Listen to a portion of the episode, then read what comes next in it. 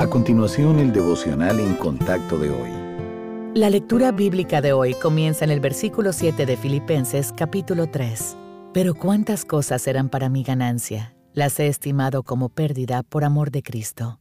Y ciertamente aún estimo todas las cosas como pérdida por la excelencia del conocimiento de Cristo Jesús, mi Señor, por amor del cual lo he perdido todo y lo tengo por basura, para ganar a Cristo y ser hallado en Él no teniendo mi propia justicia, que es por la ley, sino la que es por la fe de Cristo, la justicia que es de Dios por la fe, a fin de conocerle y el poder de su resurrección y la participación de sus padecimientos, llegando a ser semejante a Él en su muerte, si en alguna manera llegase a la resurrección de entre los muertos. Saber acerca de Dios no significa conocer a Dios. Cualquiera puede saber hechos sobre Él, pero un verdadero creyente pasa tiempo con Dios.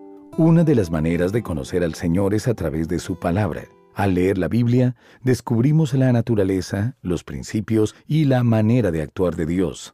Por desgracia, muchas personas se olvidan de que también es importante meditar en la Biblia, lo que implica pensar en las palabras de Dios y permitir que el Espíritu Santo las interprete. Esta práctica profundiza aún más el conocimiento del creyente. Por último, aplicamos lo que aprendemos, que es cuando llegamos a conocer verdaderamente a Dios.